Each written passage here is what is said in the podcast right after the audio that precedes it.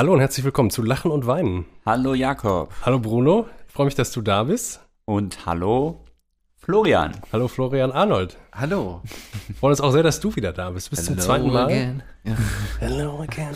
Bei uns zu Gast und wir hatten ja eigentlich schon angekündigt, was wir auch nicht mehr machen dürfen, dass Ja. wir einen Gast haben werden. Das stimmt ja auch, der Teil Ja. stimmt. Es ist nur ein anderer Gast geworden Genau. und das Thema ist auch ein anderes. Ja. Wir werden Wir verschieben das. Also das ist jetzt nicht gecancelt oder so, sondern das wird am Ende des Monats, also nächsten Monat dann genau kommen. zum nächsten Wir ja Monat soll es versprochen, ein- dass wir die Grenzschrift von Plessner schreiben, dass wir dann uns auch nochmal dem äh, soziologischen Werk äh, unseres Lieblingsautors, unseres Patronus widmen und das zusammen mit äh, Dr. Heise aus Heidelberg. Aber Richtig. das dann für den und das kündigen wir hiermit nicht an. Das wird Genau. nur wahrscheinlich passieren, Genau. wenn diese die Verlegenheit nicht mehr geraten. Wir schieben die Grenze einfach auf. Sie wird dann aber kommen.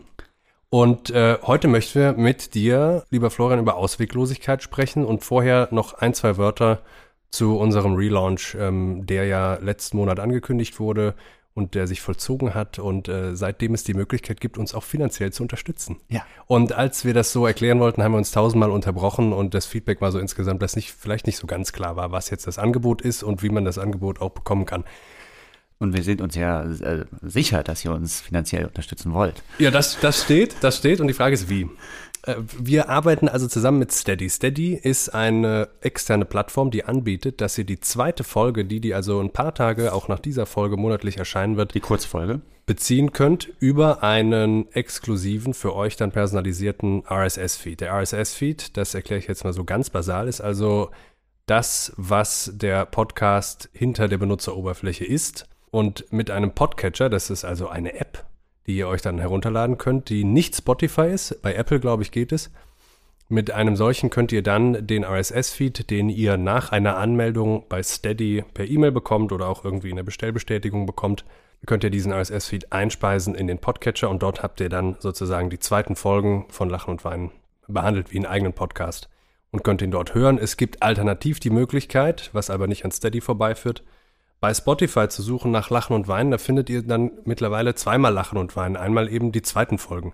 Genau. Spotify arbeitet mit Steady direkt zusammen und auch dort könnt ihr das, wenn ihr so bequem seid, jetzt direkt über Spotify hören, müsst euch dann aber eben auch einmal über Spotify bei Steady anmelden. Wenn ihr dann eingeloggt seid, dann bleibt ihr auch eingeloggt und dann bei Spotify, ihr seid Mitglied und ihr könnt diese zweite Folge hören, die ja immer in herausragender Weise eigentlich anschließt und auch das vertieft, was wir in unseren langen Folgen Ja, besprechen. Also entre nous, also in diesen Kurzfolgen, da werden die, die süßen äh, Früchte geschält. Ne? Ah ja, okay. Das hat Bruno jetzt versprochen. Ja.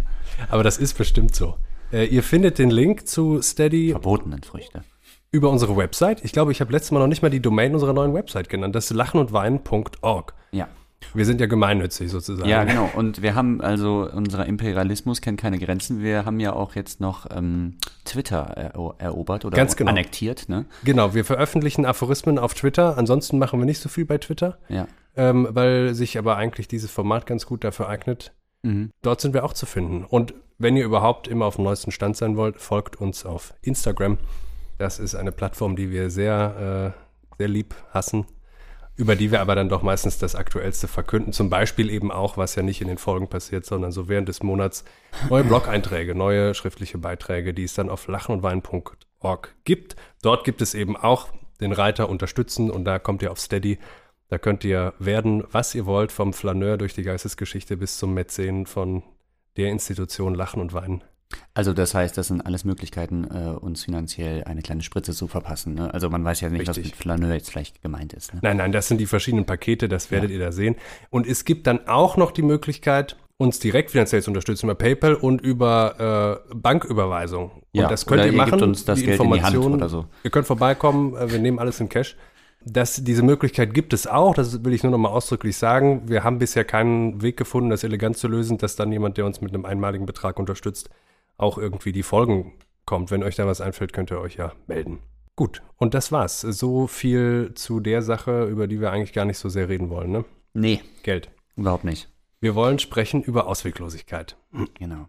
Und Florian ist gewissermaßen äh, Experte jetzt für Ausweglosigkeit oder hat sich so angekündigt schon vor unserem, wir unserem Vorgespräch. Genau. Dr. Dr. Florian Arnold ist Über zum zweiten Mal bei uns. Wir haben das letzte Mal gesprochen über eins deiner Bücher. Das machen wir dieses Mal nicht, obwohl du schon wieder ein neues in der Pipeline hast. Ja. Es wird äh, im Frühjahr 2023 höchstwahrscheinlich erscheinen, ne? Ja, genau. Und äh, heißt Paramoderne. Also da schon mal Augen auf und Ohren auf. Äh, Ja. Es geht um Anselm Feuerbach und die Tragödie der Kunstreligion. Ist das richtig so? Ja, genau. Ja. Was das genau heißt, äh, sei denn der Lektüre überlassen.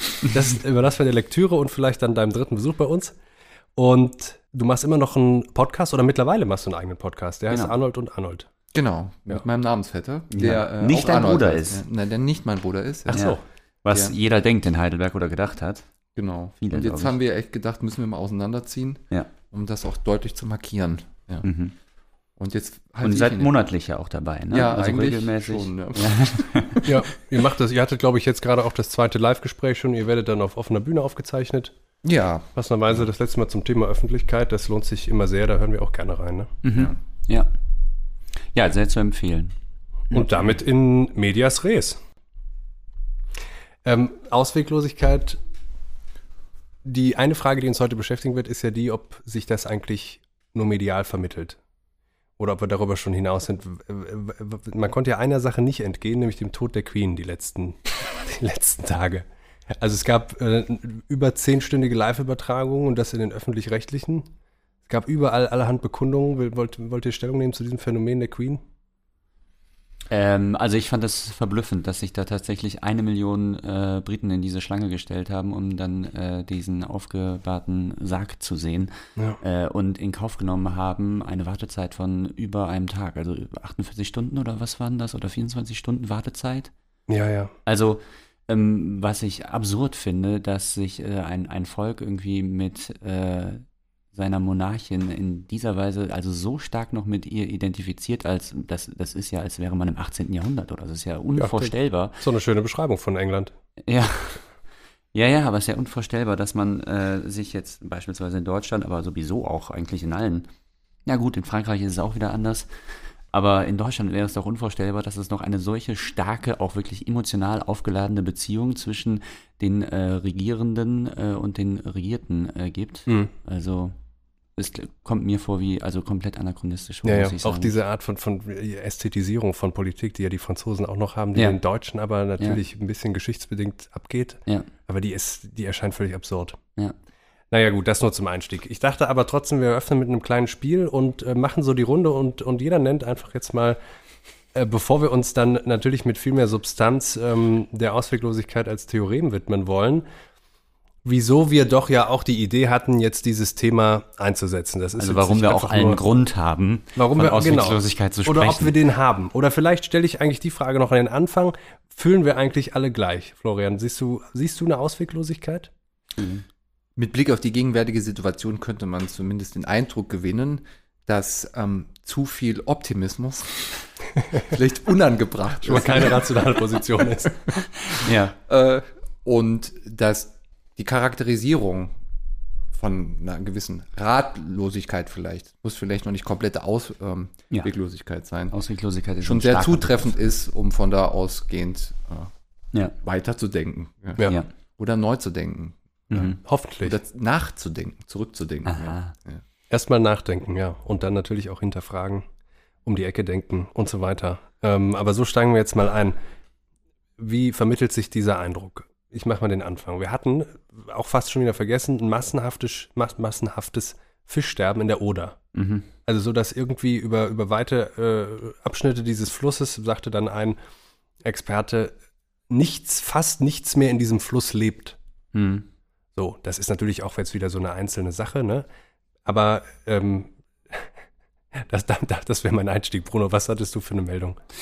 Äh, der Rechtsruck in Schweden und Italien, also eine, Ja. äh, Italien wird jetzt von einer Neofaschistin äh, regiert. Ja. Äh, das, da wird einem übel, wenn man das sieht, so. Sympathisiert auch ganz offen mit Mussolini, ne? Ich Ja, glaube, also genau. In Italien ist das gar kein Geheimnis. Überhaupt kein Der Geheimnis. informierte Wähler wusste das. Äh, dann natürlich noch an erster Stelle wahrscheinlich der Ukraine-Konflikt. Ja, die Ukraine ist natürlich keine aktuelle Nachrichtenmeldung mehr, aber ähm, ist immer noch omnipräsent, ist sicherlich eine der. Ja, ja, ich meine, äh, man denkt jetzt nur, weil es nicht mehr in den Nachrichten ist, das wäre jetzt gegessen, aber der Krieg läuft ja, ne? Mhm. Also, tagtäglich. Ist auch noch in Nachrichten, auch wenn du nicht da reinguckst. Florian, was, irgendwas, irgendwas Drängendes? Äh, Nichts Konkretes in der Hinsicht. Ja. Man könnte natürlich noch sagen, dass man jetzt von der Corona-Krise in die Ukraine-Krise gestolpert ist und das Ganze dann ja auch noch gerahmt wurde von der viel größeren Krise, die schon seit Jahrzehnten sich entfaltet und ja immer monströser wird, nämlich die Klimakrise, die ja wie ein Damoklesschwert irgendwie über der Menschheit schwebt. Ja, das ist auch mein Eindruck. Ne? Man, man hat immer, wenn man es vielleicht gerade schafft, mal äh, den Ja. auch schon sehr krisenanfälligen Bereich des Privaten zu verlassen oder das dort irgendwie zu bemeistern, kommt man in die Krise nächst höherer Ordnung. Ne? Genau. Und äh, selbst, selbst wenn man dann mal, was ja auch nicht mehr geht, äh, Ukraine-Krieg, Corona-Krise ähm, ein bisschen, bisschen mal in den Hinterkopf schieben kann, hat man immer noch solche Meldungen wie dieses Fischsterben, ähm, die darauf hinweisen, dass wir irgendwie existenziell bedroht sind. Und das ist noch nicht mal Menschen, also na, das Ja. ist menschengemacht, ne, aber das ist, das ist, tritt sozusagen nur als höhere Gewalt. Äh, Ja, und Ja, bitte. Es ist ein bisschen wie existenzielle Erbsenzellerei. Nicht? Man muss sich gar nicht mehr vorrechnen, Ja. dass da einfach ein, ein, Ja. ein Haufen Probleme liegt. Ja. Ja, Und deswegen wollen wir auch ja nicht jammern oder klagen, weil da eigentlich so Jammern und Klagen gehört zu einem funktionierenden Alltag dazu. Ne?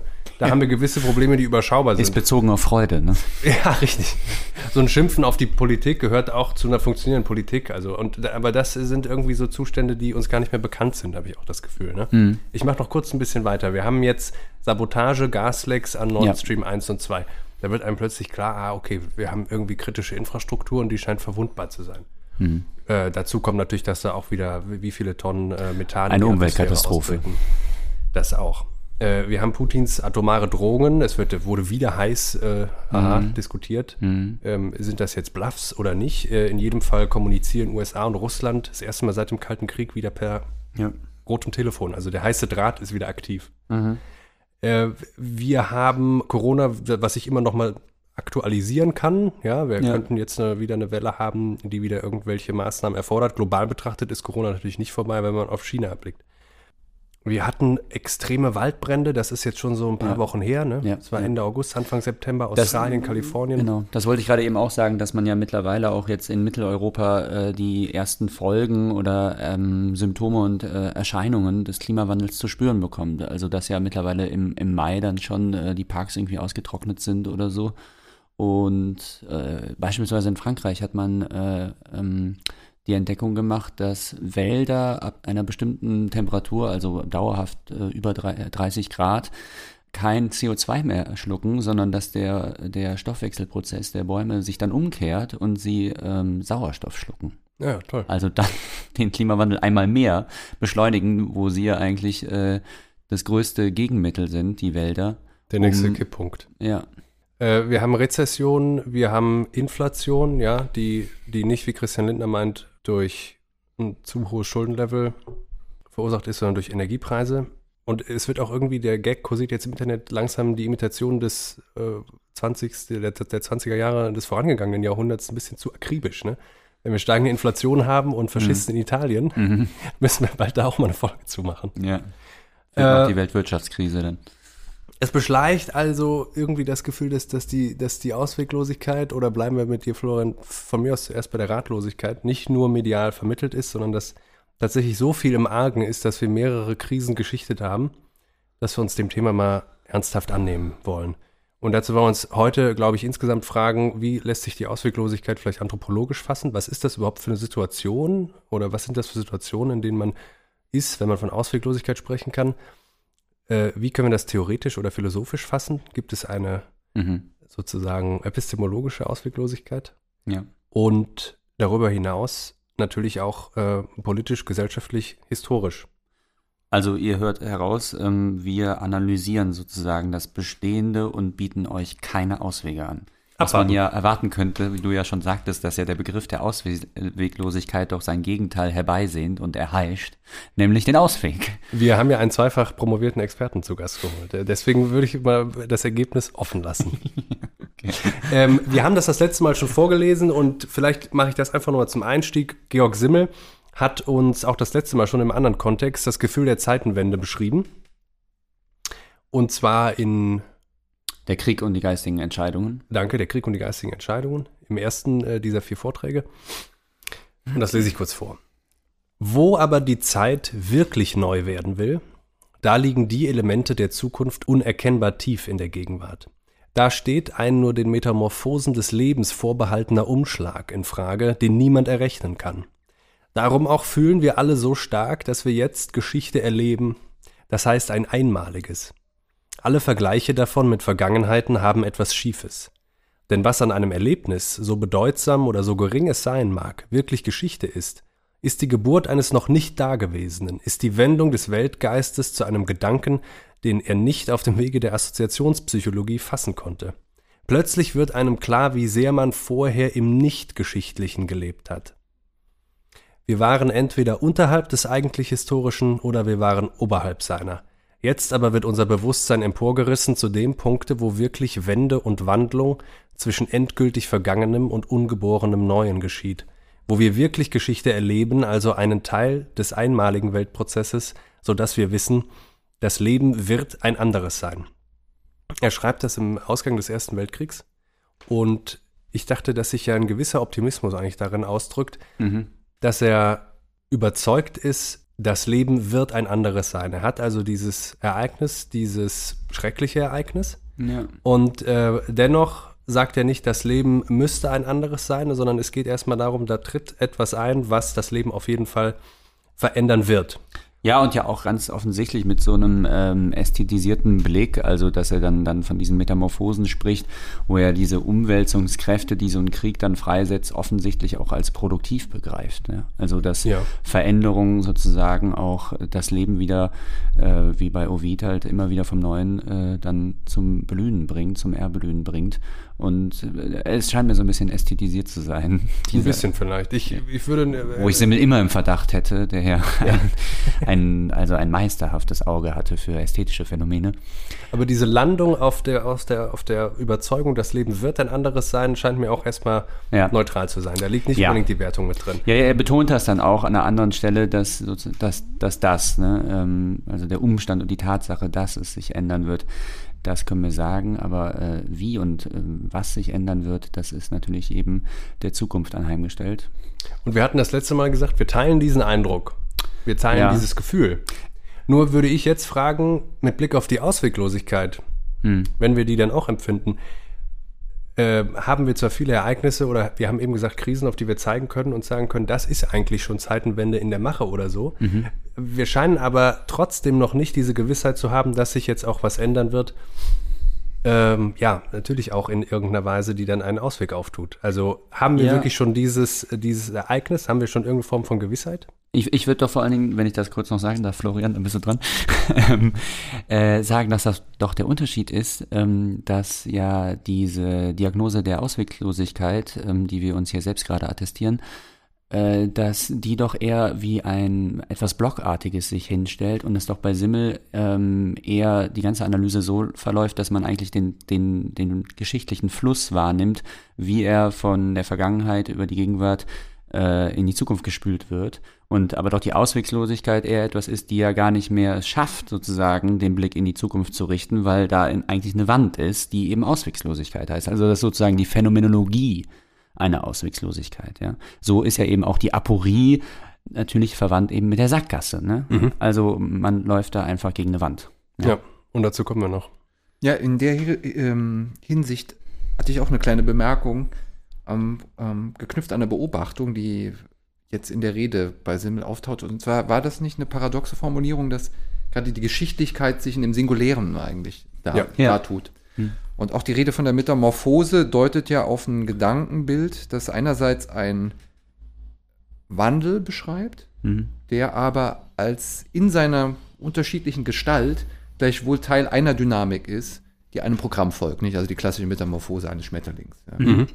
Wo ist da dann noch der Zusammenhang, könnte man fragen, zwischen ja. dem Kokon, der Raupe ja. und äh, Ja, oder, oder hat Simmel, ähm, welches Geschichtsverständnis hat ja, Simmel? Ja. Genau. Und äh, daran anschließend ist ja dann äh, eben die Frage, die Auswegslosigkeit oder Ratlosigkeit könnte gerade daher rühren, dass man nicht mehr abzusehen vermag, wie das jetzt eigentlich zusammengehört. Ja. Was ich den Übergang hat. nicht mehr begreift. Genau. Ja. So dass die Auswegslosigkeit nicht einfach nur das Stehen vor einer unverfügbaren Zukunft ist, ja. mit der wir immer konfrontiert sind, sondern das ist das Verlieren der Geschichte.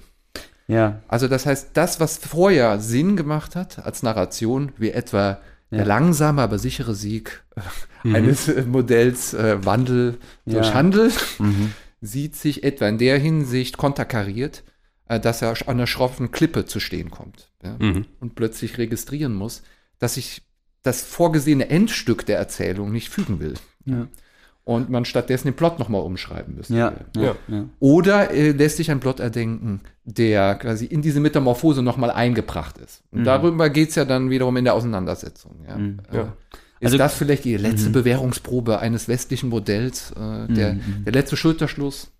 Ja, oder ist das, Ja. und das äh, Ja. war ja das, ähm, und das würde dem ein bisschen widersprechen, aber das war ja das, was jetzt auch laut geworden ist, äh, mit Blick zumindest auf die äh, Situation mit Russland und der Ukraine und dem Verhältnis Russland und dem Westen, dass wir eigentlich doch bisher in einer geschichtlichen Pause gelebt hätten und sich jetzt Ja. eben gerade die Geschichte wieder Ja, ja, ja, ja. ähm, zurückmeldet. ja Aber ja. da würde ich gerade eben einhaken und sagen, das ist die Schwierigkeit des, einer Gleichsetzung von Geschichtlichkeit und Ereignishaftigkeit. Mhm. Also entweder begreife ich dann die Ereignishaftigkeit, den singulären Moment als einen Stiftungsmoment, dann eröffne ich ein neues Narrativ. Oder ich nehme es als Endpunkt. Mhm. Ja? Also wenn ich von dem Katastrophalen spreche, dem Wendepunkt oder, oder all dem, was, sagen wir mal, Wendezeiten ausmachen sollen wie diese, dann äh, muss ich immer quasi mit einer Geschichte anfangen oder mit einer Geschichte enden oder äh, an dem entscheidenden Punkt des Umschlags einer Geschichte sein. Aber ich komme nicht ohne Geschichte dabei aus. Das heißt aber, ich habe immer schon Rahmen dieses jeweiligen Ereignisses. Mhm. Und äh, ich glaube, das, was wir jetzt hier erleben, ist vielleicht gerade die Konfrontation mit Geschichtlichkeit. Ja? Und da wäre ja dann der Diagnose von Simme zuzustimmen. Mhm. Andererseits ähm, aber auch doch eine, die einem nochmal auf andere Art und Weise klar macht, wie sehr dann doch die vorherige Phase eine der Geschichte war. Mhm. Ja. Also Auch wenn könnte, sie sich nicht so angefühlt hat. könnte man dann sagen, also von dem, was du jetzt gesagt hast, um das nochmal zusammenzufassen, dass es sozusagen zum Erscheinungsbild äh, der Auswegslosigkeit und Aporie gehört, dass in ihr der geschichtliche Wandel in einer gewissen Weise gestört ist, nämlich so insofern, als sozusagen die Reihe der Ereignisse irgendwie zersprengt wurde und äh, wie Member, Membra disiecta auseinander äh, sind und auseinander liegen und man nicht mehr sehen kann, wie es äh, miteinander verbunden verkettet ist, das Ganze.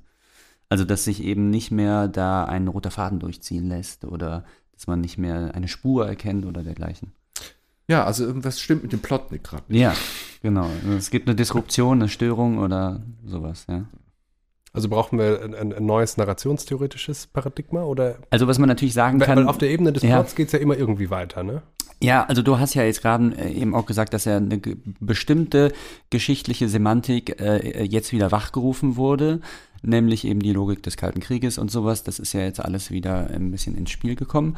Und daran kann man natürlich erkennen, dass äh, jede Gegenwart sozusagen an andere Geschi Gestränge der Geschichte ähm, äh, sich anderer Stränge bedient oder sich aus anderen Strängen heraus äh, selbst erklärt und versteht. Und dass das natürlich ein offenes und dynamisches Verhältnis ist.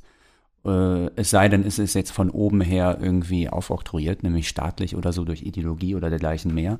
Aber dass es sonst eigentlich sozusagen ein offener Prozess der Selbstauslegung ist, äh, der da fortwährend eigentlich ähm, vollzogen werden muss. Ja, es ist ein Knotenpunkt. Also man muss sich umgekehrt klar machen, dass ein Ereignis gar nicht als Ereignis in seiner Singularität gewertet werden kann, wenn man Ja. nicht den Hintergrund quasi der geschichtlichen Gewichtung hat. Ja, exakt. Das heißt, ähm, Ja. In diesem Sinne hat Sinne auch da nicht gänzlich recht, dass äh, jedes Ereignis in dem Sinne singulär wäre, dass es komplett äh, Ja. unterschiedlich sei zu jedem anderen. Wir brauchen es geradezu. Kein anderer Ja. Grund ist die Beschäftigung mit der Geschichtlichkeit, Ja. diese Parallelsituation herzustellen, in dem klaren Bewusstsein, Mhm. dass sie nicht eins zu eins wiederkehren. Aber dass wir überhaupt so eine Form von Wiederholungsstruktur ausmachen, und sei es auch nur der Ähnlichkeit, die Voraussetzung dafür, dass wir überhaupt, dass etwas passiert, als ein besonderes Ereignis betrachten können. Es passiert die ganze Zeit etwa etwas. Ja, das In jeder Millisekunde, ja. möglich Und ist, es gibt auch sozusagen Handlungssituationen vom globalen Maßstab. Aber die müssen nicht alle diese Gewichtung erhalten, wie etwa die Übertretung einer Grenze, ähm, ja. äh, ein was, russischer Wehrverbände äh, zur Ukraine. Ja, Ja. Das, ähm, ist, Ja, ja. Dass dieses Ereignis diese Tragweite entfaltet, ist natürlich eine geschichtliche. Und Also da, Aber da, die bedarf eben der Auslegung. Exakt. Und das ist aber auch natürlich auch ein, und Auslegung bedeutet eben, äh, die, die impliziten Fäden, die da zu Lampen laufen, in diesem Knoten äh, Ja. überhaupt zu erkennen. Also Ja. diesen Punkt als Knoten zu erkennen, heißt auch dieses ganze Gewebe präsent zu halten Ja, und darauf aufmerksam zu werden. ja. Aber da klingt was Optimistisches durch bei dir, zumindest für das, was wir ja auch hier versuchen. Zumindest Und das wenn, ist uns erstmal suspekt. Es ist erstmal suspekt, es ist ja auf jeden Fall nur ein Zwischenschritt. Aber das hieß ja, solange wir dieser Auslegung noch fähig sind, solange sich also die Situation, äh, die wir verdächtigen als möglicherweise ausweglos, solange wir die noch begrifflich theoretisch analysieren können, historisch eingliedern können, kann sie gar nicht ausweglos sein. Ja, Jakob, genau umgekehrt natürlich auch. Also da, wo wir uns es egal sein lassen, nehmen wir das einfach nur wahr als ein geschichtliches Ereignis. Die Ausweglosigkeit rührt halt eben auch daher, dass wir das Gefühl haben, dass ein von langer Hand her vorbereitetes Entwicklungsmodell gegen die Wand fährt. Ja, Man könnte Ja. sagen, ach nee, ja gut, da gibt's halt noch mal wieder eine kriegerische Auseinandersetzung. Ja. ja, ja. ja. Sind wir bewaffnet? Nö, ah gut, müssen wir ein bisschen nachbessern. und dann noch, ja, gibt's so ein paar territoriale Verschiebungen, ja. Ne? Aber äh, die Gewichtung und das Gefühl der Ausweglosigkeit rührt gerade daher, dass wir es so ernst nehmen. Und wir nehmen es so Ja. ernst, wenn wir es dahingehend so Ja. auslegen. Wobei du jetzt auch den Begriff der Ausweglosigkeit ein bisschen auch in das Terrain des Begriffs äh, der Krise bringst. Ne? Weil Krisenbewusstsein ist ja auch Ausdruck dessen, dass man merkt, okay, so wie es jetzt äh, bisher gelaufen ist, läuft es nicht mehr. Und deswegen sind wir in einer Krise. Wir müssen also überdenken, wie es bisher gelaufen ist und ob es Alternativen dazu gibt. Ja, durchaus. Was eben auch mit der Katastrophe äh, zusammen Ja, wo, da kommen wir noch später hin, denke ich. Ja, Ja. aber es, genau, das wäre Ja. eben auch ein Punkt, den man zu erwägen hätte in dem Zusammenhang. Das andere ist natürlich, sich in einen Dauerkrisemodus mental zu begeben, indem man sagt, Genau. wir sind immer ratlos. Was ja auch immer immer äh, eine, eine Bezeichnung äh, und Paraphrase der Moderne war. Ne? Also äh, Hegel Ja. hat das so eingeführt im Grunde, dass Modernität eigentlich gerade darin besteht, dass man sich in einem, dass die, dass die Krise zum Dauerzustand erhoben wird. Ne? Also permanente Revolution eigentlich. Ihr Im geistigen Sinne. unter uns jetzt, glaube ich, bevor wir auch diese Option ziehen, dass wir dann doch nicht von Ausweglosigkeit sprechen können, wenn wir zumindest theoretisch Ja. stringent bleiben, einige Vorlagen geliefert, um mal umzuschwenken auf eine anthropologische Ursituation, mit der wir das vielleicht zumindest so bebildert bekommen, dass wir uns eine tatsächliche Ausweglosigkeit mal vor Augen stellen können. Um davon weiter auszugehen, ähm, woran lässt sich denken? Wir haben also irgendeine Art von Gefahrensituation. Das heißt, wir sind jetzt mal weg von der ganzen politischen Großwetterlage und als Mensch irgendeiner Gefahr ausgesetzt. Der Säbelzahntiger jagt uns oder die Frau mit der Pfanne oder wie auch immer. Und dann stellt sich äh, etwas ein, was 1915 der Physiologe Walter Cannon zum ersten Mal Fight or Flight genannt hat.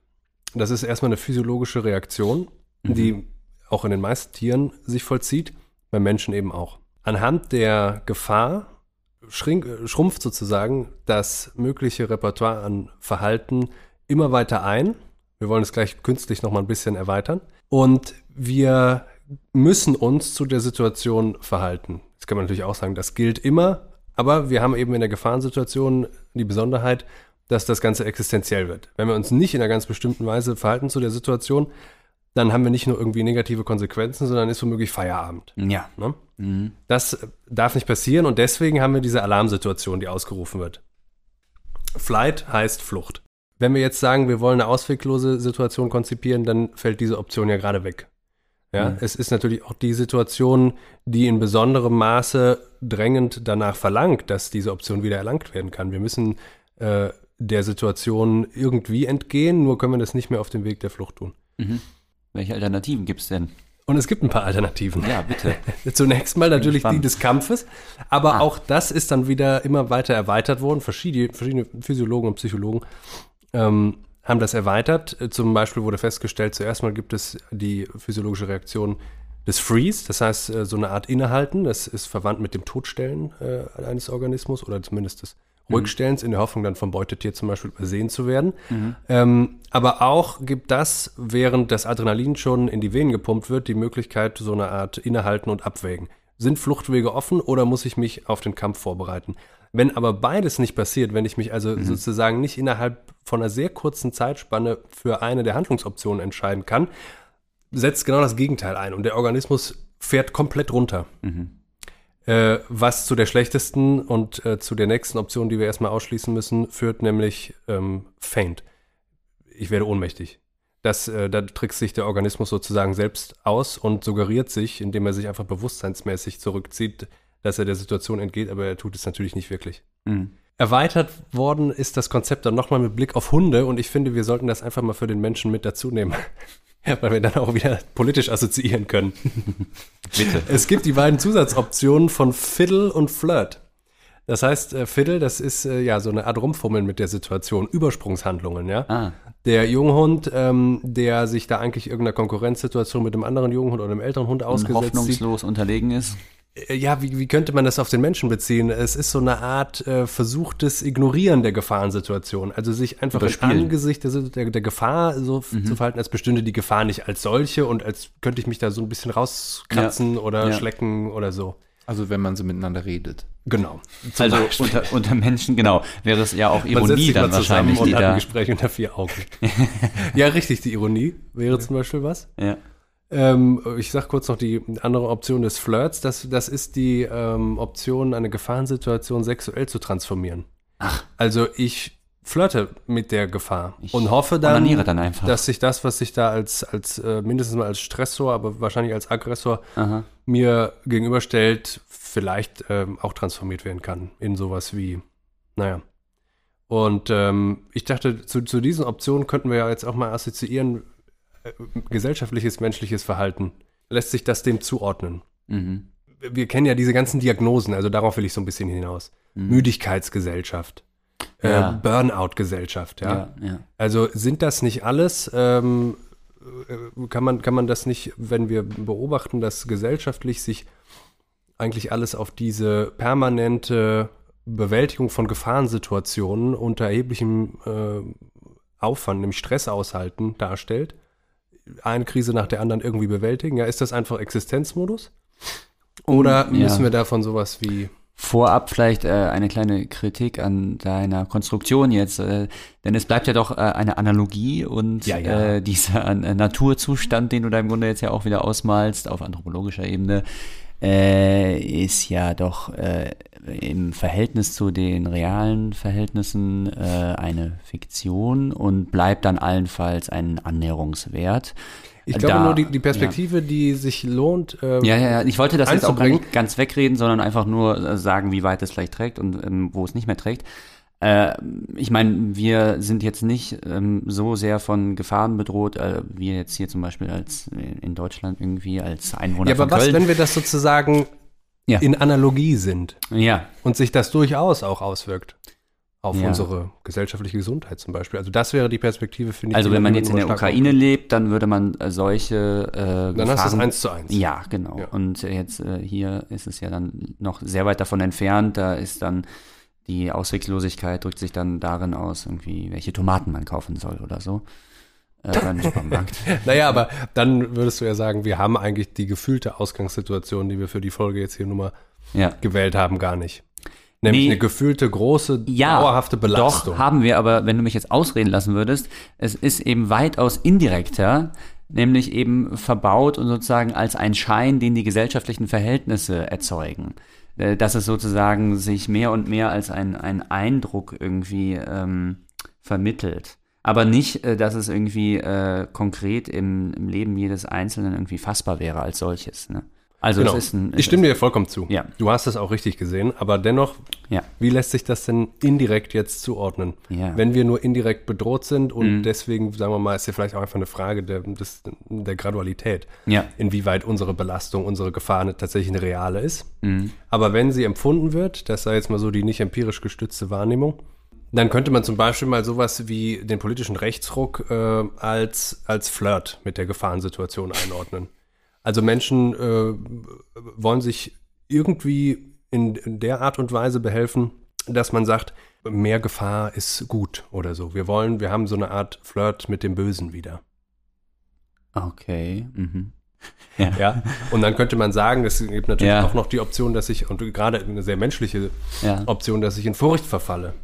Ja. In, äh, angesichts der Gefahr. Ich komme, also es kommt nicht zum Ja, in Handeln, so eine und bevor ich lähmende Angst, die werde, einen gar nicht mehr zum Handeln befähigt, ne? ja, komme ich Ja. in so eine Furcht. Und dann könnte man sagen, gut, jetzt, jetzt ist die existenzielle Situation hier nicht ganz so existenziell wie in der Ukraine. Also ich habe nicht eins zu eins diese Gefahrensituation, aber vielleicht wird man dann, ähm, wenn man, wenn man indirekt bedroht ist von diesem Gefühl, Querdenker oder so. Ja. ja, und wäre auch nicht die geistig-intellektuelle Reaktionsform so eine Art von Zynismus? Also Ironie hatten wir, aber ist es nicht eigentlich auch Zynismus? Also Ja. der ja noch viel verbitterter ist jetzt, als jede Form von Ironie es Ja, sein kann. genau. Und ist der Zynismus nicht so eine Art Flirt äh, Ja, mit, Mhm. mit dem, was tatsächlich bedrohlich ist? ja, durchaus. Ja, ja. Mhm. ja, oder also sich so bewusst sein, der, also sich der Übermacht des der Umstände so bewusst sein, dass man eigentlich nur noch zynisch reagieren kann, weil man weiß, dass es aussichtslos ist. Ne? Also Zynismus lebt ja eigentlich von dem Bewusstsein auch einer Aussichtslosigkeit. Ne? Mhm, eben. Aber dann würde ich eher doch den Flirt in deiner ersten Charakterisierung verortet sehen. Weil sich darin ja auch eine interessante Dynamik verbirgt. Das würde ja heißen, dass man gegenüber dem Aggressor sagt, wir wollen ja eigentlich beide dasselbe. Ganz genau, ja. Und dann wäre das tatsächlich eine sehr interessante Plausibilisierung irgendwie des Rechtsdrucks, indem man, ja, das ist schon nicht so schlimm, weil eigentlich wollen wir das ja auch. Mhm. Mhm. Der Zynismus wäre aber, okay, das ist schon schlimm, aber get used to it. So, ja. Ja, genau. Ja, so, und es wird Das eigentlich besser. die Also, Position. Genau. was soll's? Ja, Ja, ja.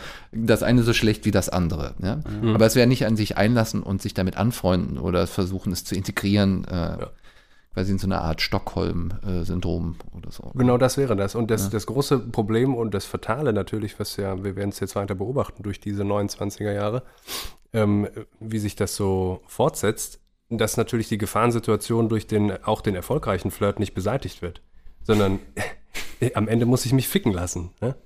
Und das heißt dann, ich habe den Aggressor zwar irgendwie vom Äußersten vielleicht abgehalten, aber äh, Ja. ganz klar ist, dass, ähm, dass ich dadurch die Situation weder verlasse noch transformiere. Hm. Ja. Ja, klar. Also die Ironie und der Flirt kommt auch nicht darum herum, dass es auch aussichtslos ist, einfach. Ne? Und es könnte sich auch herausstellen, dass der Aggressor gar nicht wirklich das will, was ich meine, dass er von mir will. Ja. Ja, äh, weil Wenn es Beispiel- den wäre- Aggressor jetzt Nein, in überhaupt gibt. Ne? Ja, exakt, weil es könnte ja auch einfach ein Fressfeind sein. Mhm. Nicht sozusagen eine Reproduktionsbedrohung, äh, in dem Mhm. quasi jetzt der Teil des Genpools auf mich zustürmt, den ich normalerweise nicht präferiere. Mhm. so. Sondern es kann einfach eine ganz andere Konfliktsituation sein, sodass übersetzen die politischen Verhältnisse die sind, ähm, dass es am Schluss auch äh, für die Aggressorenpartei irrelevant ist, wer sich da vermeintlich auf Linie sieht Mhm. äh, auf der eigenen Seite mit dem Gegner, weil am Schluss die Attacke auf die komplette Zerstörung des Systems, inklusive all derer, die sich, die sich als Sympathisanten herausstellen, Mhm. zielt. Ja.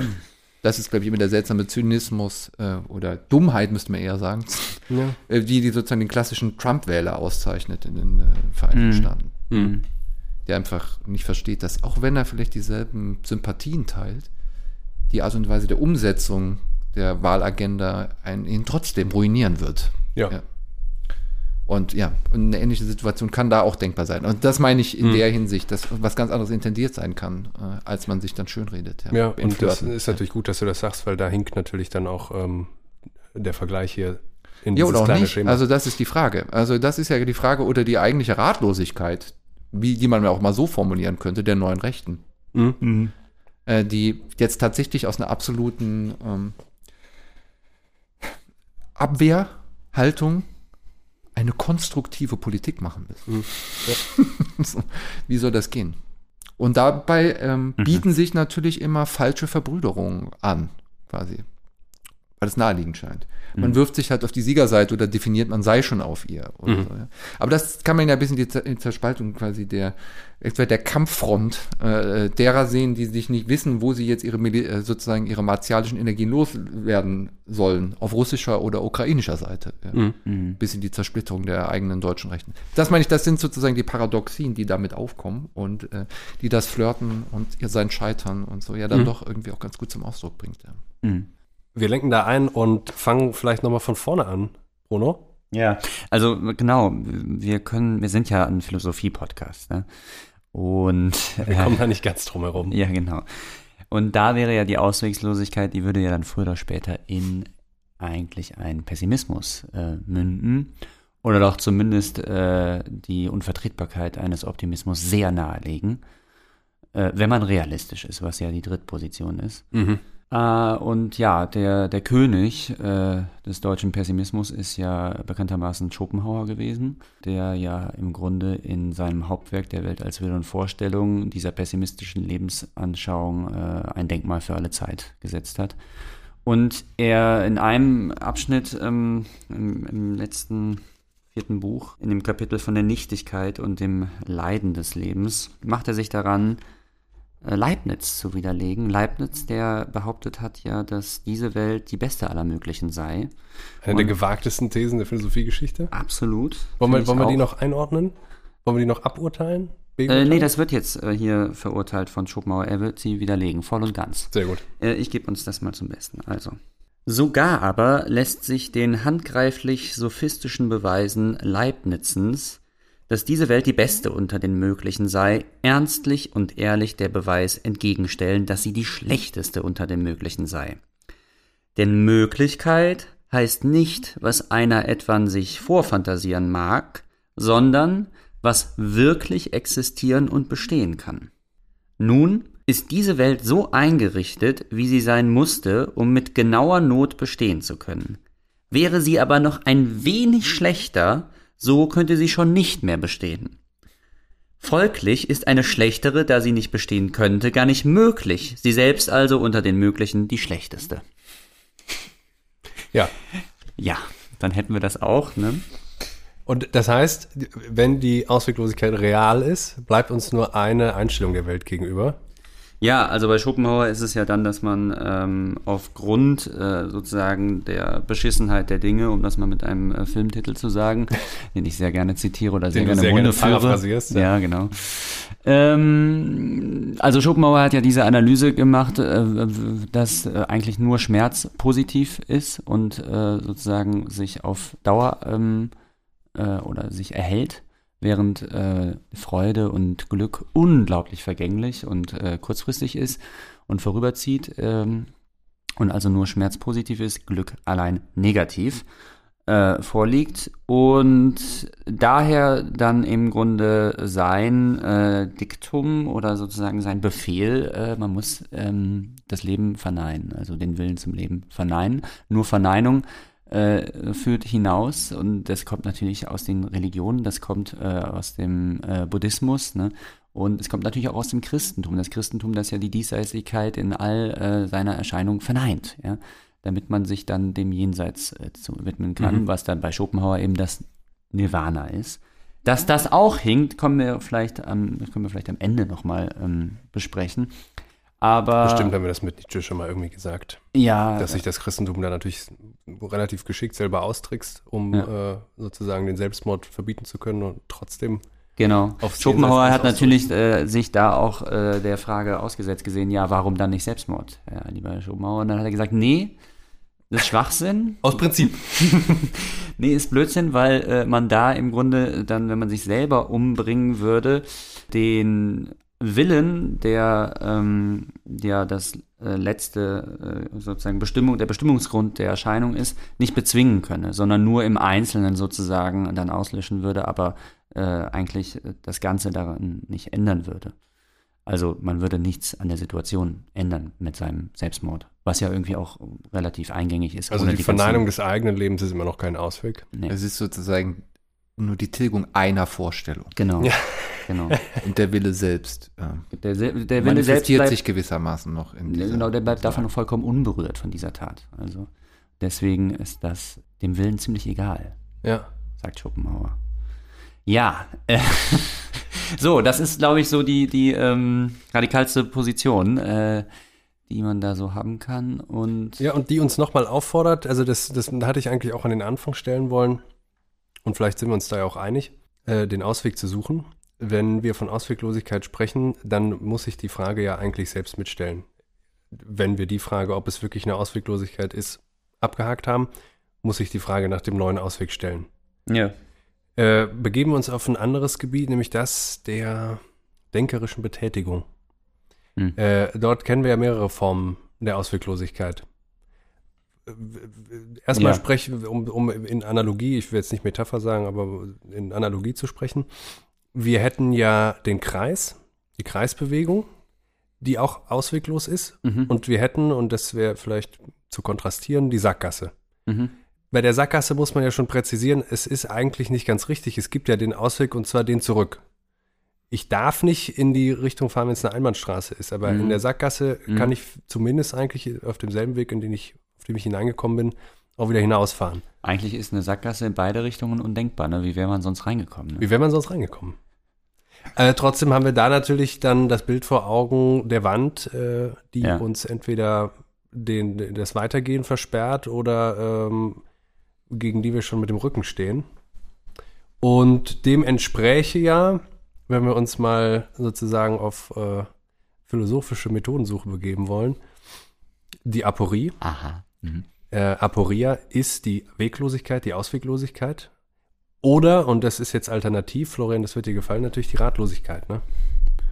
Ähm, wobei ich dafür plädiere, dass wir das wortwörtlich in der Übersetzung erstmal nehmen, so wie es etymologisch bestimmbar wäre. Die Weglosigkeit. Das wurde in der Philosophie immer wieder zur Methode gemacht, ne? berühmterweise natürlich beim platonischen Sokrates. Mhm. Äh, und das ist deswegen eine Methode, weil es eben auf etwas hinausläuft. Da wird sozusagen die Ausweglosigkeit Ja. Äh, ist das Etappenziel eines Exakt. Argumentationsganges, Ja. der neue Wege auftut. Wir haben also Ausgangsprämissen, die so konsequent durchexerziert werden, bis sie in den Widerspruch führen. Und dann kann eigentlich erst die Wahrheitssuche beginnen. Ja. Hilft uns das jetzt? Also sozusagen, dass man den Zustand der Auswegslosigkeit als eigentlich eine Bereinigung oder als einen äh, neu gemachten Tisch ver- Ja, können wir interpretiert. ihn in bestimmten Situationen als methodische Notwendigkeit Ja. auffassen. Ja. Äh, Was auch unseren- wieder darauf hinauslaufen würde, dass wir keine wirkliche Ausweglosigkeit haben. Wir könnten unseren äh, Experten zur Auswegslosigkeit vielleicht fragen. Ja. Also wenn man mal unterstellt, dass die frühen aporetischen Dialoge bei Platon tatsächlich äh, dialektische Übungen sind, dann Ja. ist das ein sich vollziehender Skeptizismus. Mhm. Mhm. Und dann geht es darum zu zeigen, inwiefern Fehlannahmen in den Prämissen notwendigerweise zu widersprüchlichen Konsequenzen führen müssen und dann zurücklassen. Und der Appell, der sich dann ergibt aus äh, der Aporetik der Situation, ist, wenn sie nicht sophistisch hergestellt ist, dass es darum geht, die Sackgasse wieder äh, zu verlassen, indem man sich selber hineinmanövriert hat. Das heißt, neu anzusetzen, zurückzugehen. Und dann ist die Ausweglosigkeit keine, weil es ist klar, wir sind in einer Sackgasse, ergo gibt es einen Ausweg, Mhm. den zurück. Den Rückwärtsgang. Mhm. Ja, genau. Ähm, man kann das natürlich aber noch anders wenden, das ist eher so die romantische Lesart, ja, dass sich darin eigentlich tatsächliche Grundprobleme manifestieren, die nie äh, klar und eindeutig zu lösen sind. Ja. Und da Sokrates sich selber äh, einer ja, Ratlosigkeit, ich will immer wieder darauf zurück, äh, ausgesetzt sieht, die äh, ihn dazu nötigt, selber auch stehen zu bleiben. Also Dieses wunderbare Bild, nicht? Also auch Mhm. im Symposium Im immer Symposium, wieder sozusagen wie vom Schlag getroffen zu verharren. Ja? Also so als ob er anderen- nicht weiter könnte, denken anderen- zu müssen, ja, ja, teilweise stundenlang stehen zu bleiben, um dann wieder quasi einen Schritt weiter zu kommen, im wahrsten Sinne mhm. des Wortes. Und ich glaube, man kann dieses Bild im wahrsten Sinne des Genau. Wortes verstehen. Also ja. Sokrates steht da in irgendwelchen Vorgärten und wird dann wieder eingesammelt von seinen Leuten und dann ist er da also fast wie senil, debil oder irgendwas. Äh, wirkt er dann sozusagen in der Situation und auch unglaublich komisch eigentlich. Ne? ja, es sind halt so richtige Aussetzer, könnte Ja. man sagen. Und ähm, Die aber konstitutiv bleiben, weil nur dann dieser temporäre Stillstand das Denken wieder in Bewegung setzen kann. Oder? Ja, aber er sagt ja, denke darüber, über Dinge nach. Ja? Ja. Und äh, die sich ihm schwierig, als schwierig herausstellen und an denen er sich sozusagen festbeißt. Was ja auch eine gewisse Form von Ausweglosigkeit ist, sich sozusagen zu verbeißen. Mhm. Und eine der interessantesten Ausweglosigkeiten, die ich gerne noch kurz anführen will, ist ja ein Ziel tatsächlich zu erreichen. Ja, Gefangen zu sein in, dem, in der eigentlichen Ja. Erfüllung und dem Gelingen der Da Absicht. äh, muss Ja. ich äh, Oscar Wilde zitieren, wenn das die Lösung für mein Problem ist, dann hätte ich gerne mein Problem zurück. ja, vollkommen richtig. Ne? Das ist natürlich auch eine psychoanalytische Wahrheit. Äh, Wir, wir wollen das nicht wirklich. Ja, genau, genau. Ja, Das Wesen des Wunsches äh, ist unerfüllt zu sein, sagen die Psychoanalytiker. Ne? ja. Das heißt aber, wann, wann müssen wir innehalten, wenn sich vielleicht bedrohlich ankündigt, dass die Aporie, äh, in der ich mich meine zu befinden, die ja den Weg zurück als Ausgang offen hat, plötzlich ausnimmt, Antinomie zu werden? Also, Ja, oder gehört es zur Aporie tatsächlich unversöhnliche Widersprüche zu haben? Ja, also äh, hier, was ich gerade bei dir rausgehört habe, Florian, du sagtest, äh, ein sich vollziehender Skeptizismus. Ich musste natürlich dann gleich an Hegel denken, an den sich vollbringenden Skeptizismus, wie er eingeführt wird in der Vorrede der Phänomenologie des Geistes, ähm, wo äh, auch offen zugestanden wird, dass diese Aporien nicht zu vermeiden sind im Denken oder Paradoxien und dass man zwangsläufig auf die stößt, so wie Kant es in der Kritik der reinen Vernunft gezeigt hatte und das dann eben als Antinomien betitelt hatte, dass äh, sie aber auch gleichermaßen der, der Stoff oder das Medium des Denkens sind, äh, sind, das, worin sich das Denken bewegt. Also was sozusagen zum alltäglichen Brot des Denkens gehört. Und äh, die daher auch gar nicht zu vermeiden äh, sind oder zu, vor dem man nicht, sich nicht äh, fürchten muss oder sowas. Ja. Die jetzt zuletzt auch nicht anthropologisch tatsächlich existenzgefährdend sind, sondern Ist richtig. man kann sich rational in was verrennen Ist und richtig. dann wir haben sich ein jetzt Wurstbrot diese doch leiblich weiter. physische, na- naturhafte Ebene verlassen und sind jetzt mittlerweile schon wieder in den geistigen Gefilden. Ja, aber was man auch bei Kant, mal davon abgesehen, dass es natürlich noch Paralogismen gibt. Ja, ähm, ja. Nicht, also eine ganze, ganzer Sack an unterschiedlichen Formen von Beschissenheit. und dialektischem Schein. Ähm, was man an Kant gut erkennen kann, ist, dass äh, eine der Lösungen dann im Reframing besteht. Mhm. Und das wäre das, was mit, dem, mit der Zirkelstruktur dann äh, auch kurz aufscheinte als ein hermeneutischer Zirkel. Ja. Sich einfinden, erneut einfinden in die Situation und verstehen lernen, Mhm. dass das, was als Aporie sich darbietet, vielleicht einfach nur ähm, eine falsche Perspektivierung der Situation ist.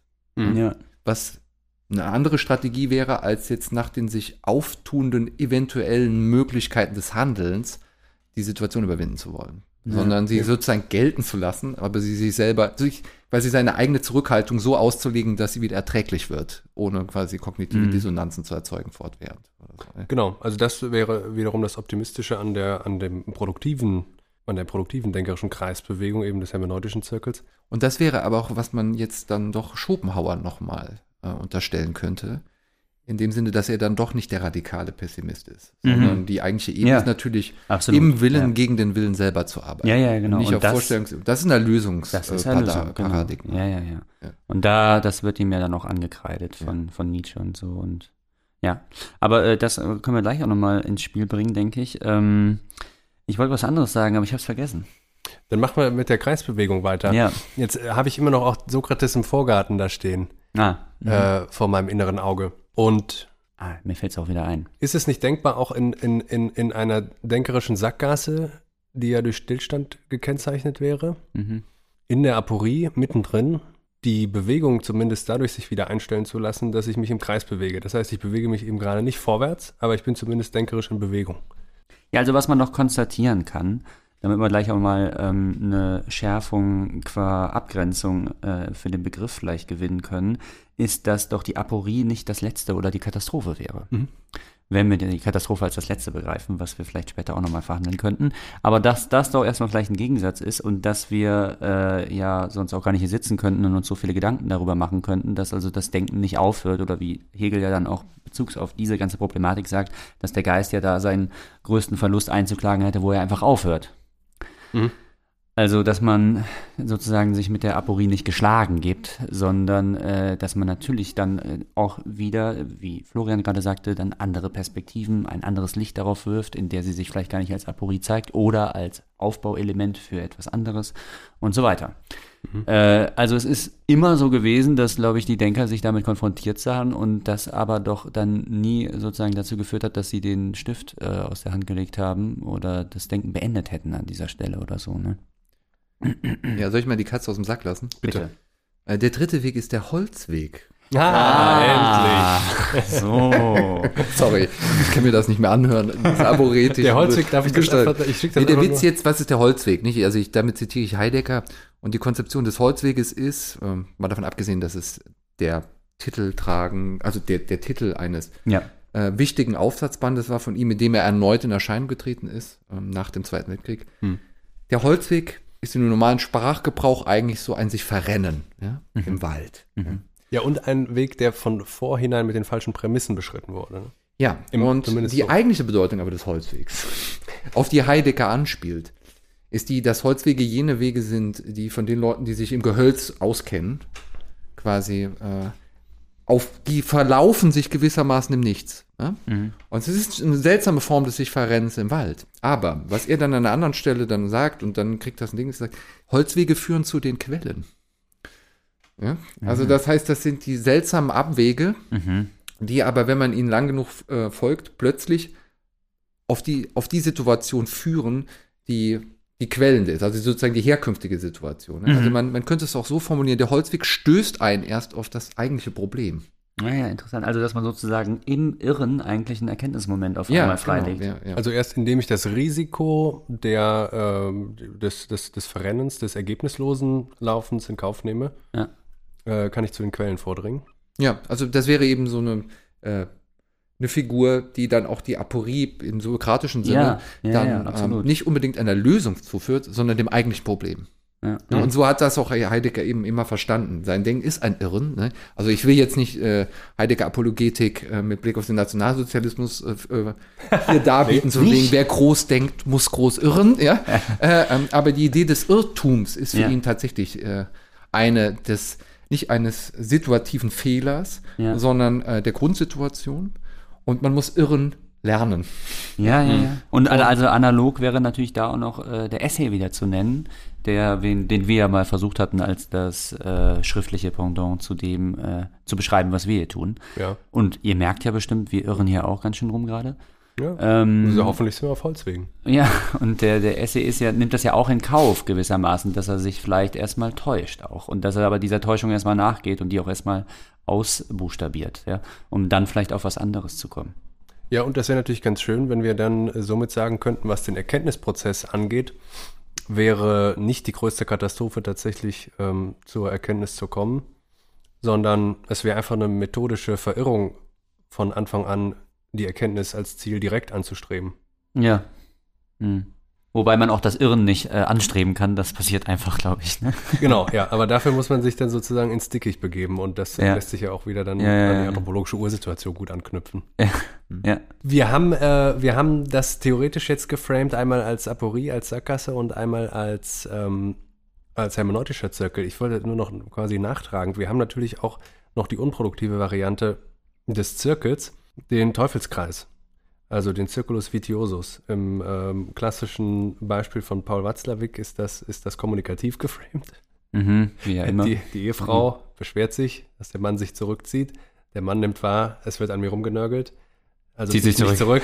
Das bringt die Ehefrau zu mehr Nörgeln und so weiter. Ähm, können, wir, können wir sowas, auf welcher Ebene können wir sowas beobachten? Können wir, können wir das politisch zumindest feststellen, um dann wieder auf, die, auf unsere andere Gesprächsebene zurückzukommen?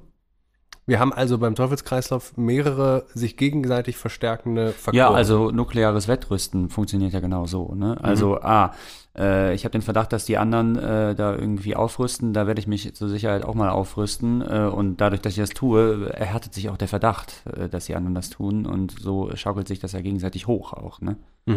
Und bevor wir gleich dann die letzte Verhaltensoption ziehen, aufmerksame Hörerinnen und Hörer wissen schon, um welche es sich handelt. Ein kurzes Intermezzo mit der Popmusikanalyse von Maxim Klusch, der sich dem Phänomen Laila angenommen hat. Wir haben eigentlich diese Woche eine Popmusik-Diskursanalyse.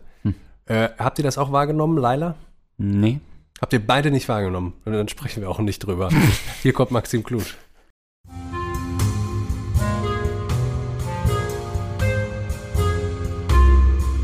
Die Popmusikanalyse.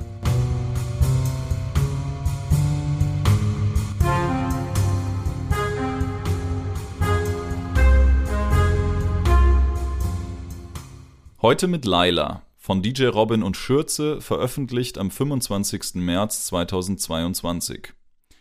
Schöner, jünger, geiler. Was klingt wie das olympische Leitbild eines altbackenen Pornoproduzenten, ist in Wirklichkeit ein Teil des Refrains des wohl erfolgreichsten deutschen Lieds des Jahres. Keiner kam diesen Sommer an Laila vorbei. Was aber ist dazu noch zu sagen? Da bereits so viel zu Laila gesagt und geschrieben worden ist, möchte ich nicht chronologisch den Debattenverlauf wiedergeben und schon gar nicht bewerten, wie man als Veranstalter in puncto Moral mit dem Song umgehen sollte. Vielmehr ist der Grund für diese Musikanalyse die Beobachtung, dass Laila keineswegs am Ende ist. Neue Versionen auf Englisch und Holländisch wurden zuletzt veröffentlicht, auch eine kinderfreundliche Version wurde angekündigt, in der es um Tiere gehen soll. Das Lied ist seit 19 Wochen in den Charts, lange war es auf Platz 1. Zudem gibt es ein neues Video, diesmal auf Mallorca gedreht. Die Produzenten sprechen von Welthit-Potenzial. Der Song geistert durchs Oktoberfest und die Après-Ski-Saison kommt erst noch. Flapsig gesprochen stellt man schnell fest, die Leute haben Bock. Es scheint, als ob auch nach dem Sommer alle Türen für Laila aufstehen. Unternehmerisch betrachtet ist das ein makelloses Beispiel für Marktreichweitenvergrößerung. Ich möchte nun einfach ein paar meiner Beobachtungen und Assoziationen rund um den Song und die Debatte illustrieren. Erstens, es ist doch auffällig, dass das Bordell, über das es in dem Song geht, nichts Anrüchiges und Halbweltliches an sich hat, sondern als netter Ort zum Feiern illustriert wird, an den man mal ebenso vom lächelnden Zuhälter eingeladen wird und hineinspazieren kann. Alle Abgründe, die in Wirklichkeit im Rotlichtmilieu existieren, werden hier getilgt. Im Song wird lediglich ein neuer Raum für Party erschlossen. Gemeinschaft wird da illustriert, wo diese sonst zur Ware gemacht und damit in ihr Gegenteil verkehrt wird.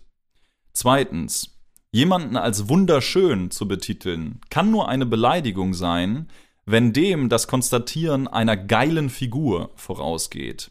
Laila beleidigt die allgemeinen Begriffe von Schönheit und Liebe, indem diese textlich in das schmuddelige Hörerlebnis mit eingebracht werden. Drittens, der Name DJ Robin klingt nach einem pubertierenden Hobby-DJ, der mit seinem Laptop auf der Abschlussfeier der Mittelstufe aktuelle Charts auflegt und auch mal auf der Goldhochzeit von Omi und Opi für die jungen Leute auflegen darf. Es wurde mit Laila wirklich ein Punkt erreicht, an dem Fans und Interpreten sich ästhetisch nicht mehr unterscheiden außer dass Zweitere ein Mikrofon in der Hand haben. DJ Robin und Schürze sind als Interpreten so austauschbar wie nie zuvor. Ihre Lehre macht offensichtlich einen Teil der Bewunderung an ihnen aus. Das Potenzial, das selbst im Schlager existiert, durch ein besonders skurriles Merkmal oder auch ein Talent über die Zeit zu einer ästhetischen Figur zu werden, ist hier nicht vorhanden. Viertens. Die Songstruktur von Laila ist in doppeltem Sinne hohl. Deshalb gelingt auch eine Umtextung oder das Auswechseln der Sprache so reibungslos. Inhalte sind fast egal, obwohl das Vulgäre des Textes natürlich als Köder und als Provokationsmerkmal dient. Das Mitgrölen und der Hüpfrhythmus sind aber viel wichtiger als alles andere. Warum der Name Laila? Naja, er reimt sich halt eben auf geiler. Fünftens, zum Fetisch der Grenzüberschreitung. Es ist zu beobachten, dass die Fans sich umso mehr freuen, als der Song im ZDF-Fernsehgarten vor einer hüpfenden Masse in der originalen, unzensierten Version gespielt wird. Die Bild würde sagen, sie rasten aus. Das Wort unzensiert schreibt die Produktionsfirma von Laila seitdem mit der Freude an dem kleinen Skandal groß. Die akute Einordnung des Laila-Produzenten Eke Hüftgold als Zitat Sexismus funktioniert gerade auch die Reaktion des Publikums auf der Rheinkirmes in Düsseldorf, auf der das Abspielen des Lieds vom Veranstalter untersagt und dennoch von einem DJ gespielt wurde, sind in ihrer übertriebenen Haltung, in der sich ein Dafür für den Song und seinen Kult und ein Dagegen, nämlich gegen die Absprache von Veranstaltern, den Song nicht zu spielen, radikal artikuliert, nicht zu überbieten. Jeder Laila-Fan lebt scheinbar immer wieder gleichzeitig ein Hihihi-Moment angesichts des vulgären Songinhalts und einen jugendlichen Ich mache, was ich will, egal was andere denken Moment aus, in dem er widersprüchlicherweise gerade in einem springenden, sich aneinanderreibenden Pulk seine Autonomie behaupten will. Seit dem medialen Skandal um den Song rennen die Fans gegen einen Widerstand an. Dabei kommt performativ wirklich der lustvolle Spaß an der Dummheit zum Ausdruck mit einem Grinsen in Richtung der Fiktion einer woken Gesellschaft, das zwielichtig ist, da es einen selbst zwar auf eine gesellige, aber doch vulgäre Kulturstufe stellt. Diesem Kulturakt, der mit Sonnenbrillen und Hüten in Schwarz-Rot-Gold zelebriert wird, kann man dann im Fernsehen oder bei YouTube zuschauen und sich denken, geile Leute, die haben es denen aber mal wieder richtig gezeigt. Horden von männlichen und auch weiblichen Pseudorebellen, die der Gesellschaft demonstrieren wollen, dass sie so voll ihr eigenes Ding machen, egal was man in der Zeitung so dazu schreibt, ziehen, seitdem der Song zu einer öffentlichen Kontroverse wurde, skandalbeflügelt durch die Lande. Die Ballermann-Kultur ist stets darum bemüht, Scheingemeinschaften zu erschaffen. Beim Feiern ist man sich ja auch ach so nah. Dadurch, dass man Laila derart skandalisiert hat, hat man diesem Ansatz eine gesellschaftliche Realität gegeben. Sechstens. Die Debatte wird wie so häufig in unserer Zeit über Intentionen der Interpreten und Produzenten geführt, nicht über das Stück. Das Problem daran ist, dass wir empirisch nicht einfach eine Intention als Material vor uns liegen haben. Es kann natürlich Stellungnahmen über Intentionen geben, je nach Gemengelage der Diskussion können diese aber so oder so ausfallen. Aufgrund dieser interpretatorischen Problematik müssen wir etwas ins Auge fassen, das abgrenzbar als Material zu kritisieren ist. Und das ist schlichtweg der Song auf der einen, die Rezeption auf der anderen Seite. Die Interpreten und Produzenten, die in letzter Zeit nach ihren Intentionen befragt wurden, sagen jetzt natürlich am laufenden Band, dass sie nur das Beste im Sinn hatten und dass jeder in der Szene ja willkommen ist. Man will ja einfach nur gemeinsam feiern. Hinter diesem liberalen Gestus verschwindet aber die ästhetische und auch die moralische Frage, die sich auf die Sache selber bezieht. Wenn Journalisten und Kritiker auf diese innerlichen Intentionsbekenntnisse hereinfallen, ist das umso bedauerlicher, denn Fakt bleibt, Laila ist ein Abgrund eines Songs, der an Dummheit und Sexismus kaum zu überbieten ist. Siebtens. Auch in anderen identitätspolitischen Debatten hört man es immer wieder. Heutzutage könne man sowas ja nicht mehr machen. Diese Äußerung legt nahe, dass die Zeit selber einen qualitativ-moralischen Kompass mit sich bringe. An der übertriebenen Affirmation, die man zuletzt gesehen hat, Großveranstaltungen, auf denen überschwänglicher als zu anderer Musik zu dem Lied getanzt und gegrölt worden ist, Kneipen, die ganze Straßen mit dem Lied beschalten, Zugfahrten, auf denen Laila via Boombox eine halbe Stunde lang in Dauerschleife lief. Daran sieht man, dass dem in der Hinsicht von vulgärer Musik nicht so ist. Es gilt, Interessenkonflikte zu benennen und die Argumente vorzutragen, die die jeweiligen Interessen stützen. Man sollte, vorausgesetzt man ist gegen das Abspielen von Laila in einem gewissen Kulturraum, nicht sagen heutzutage, sondern wir wollen es nicht und zwar aus den und den Gründen. Erst dann wäre der Kulturkampf benannt, um den es hier eigentlich geht. Achtens, es gibt eine schöne Zeile von Faber aus dem Song Nie wieder, die lautet Kinder spielen Erwachsene. Ich finde, umgedreht passt das sehr gut zu dem Laila-Phänomen, wenn man nämlich sagt, Erwachsene spielen Kinder. Generell kann man die Ballermann-Kultur, wovon Laila sowohl von der Form als auch äh, dem Inhalt Ausdruck ist, als eine bestimmte Form selbstgewählter Infantilisierung ansehen. Passend zu dieser These ist, dass sowohl in der Schlagerszene als auch von den einzelnen Medienanbietern über die Laila-Interpreten immer als die Jungs gesprochen wird, ähnlich wie bei Fußballern, als ob diese und jene Kinder oder Jugendliche seien. Diese vermeintliche Kindswerdung der Laila-Interpreten und Verehrer hinkt aber in der schlichten Hinsicht, dass sie Erwachsene sind. Wenn erwachsene Kinder spielen, erscheint dieses Spiel notwendig als verfehlt und lächerlich. Und zuletzt, Zweifelsohne hat moralische Lüsternheit sämtlicher Seiten und ein mediales Hochschaukeln dieser zu dem Erfolg von Laila und einer symbolträchtigen Frontenbildung geführt, keine Frage.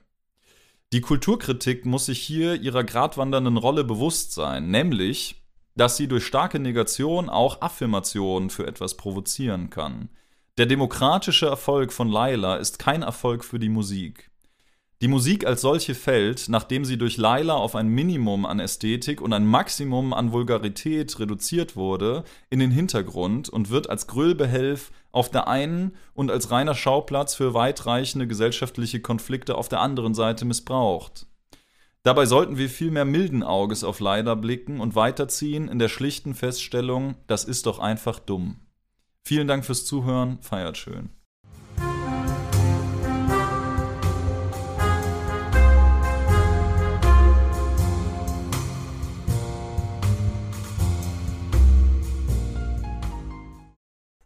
Ja, vielen Dank an Maxim Klusch für die Popmusikanalyse zu Laila. Ein ähm, Zeitgeistphänomen ganz sicherlich und eines der popkulturellen Ausweglosigkeit, sodass wir noch eine Perspektive gewonnen hätten. Und wir wollen jetzt die letzte Karte ziehen, wie schon gesagt, und fragen uns, bleibt uns denn etwas anderes als zu kämpfen? Ja, mit wem? Mit wem? Ja, das stimmt natürlich. Wir müssten natürlich erstmal noch einen Feind ausmachen.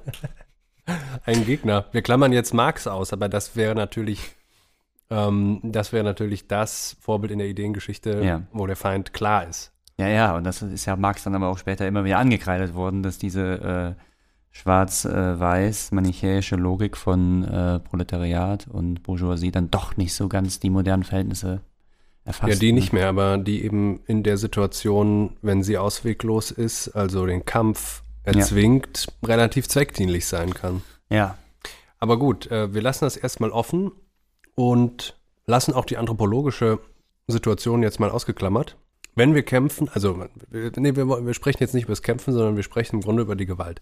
Weil was wir ja brauchen, um die Situation irgendwie aufzubrechen, ist ein Ereignis.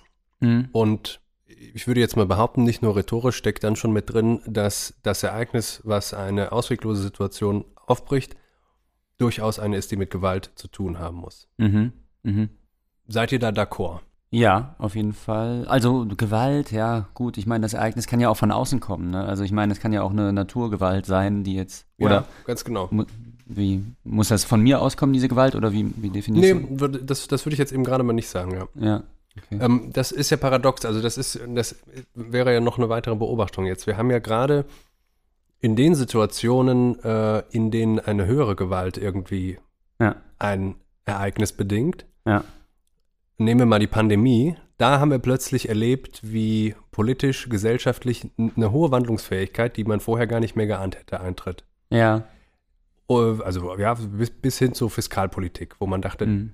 wenn irgendwo, dann ist das dogmatisch festgefahren. Mhm. In Deutschland jedenfalls. Mhm. Und brauchen wir das sozusagen immer? Also um es dann mal umzuformulieren, brauchen wir, wenn wir nicht ein gewalttätiges Ereignis brauchen, dann mindestens ein gewaltiges Ereignis. Und was für eins wäre das? Mhm. Mhm.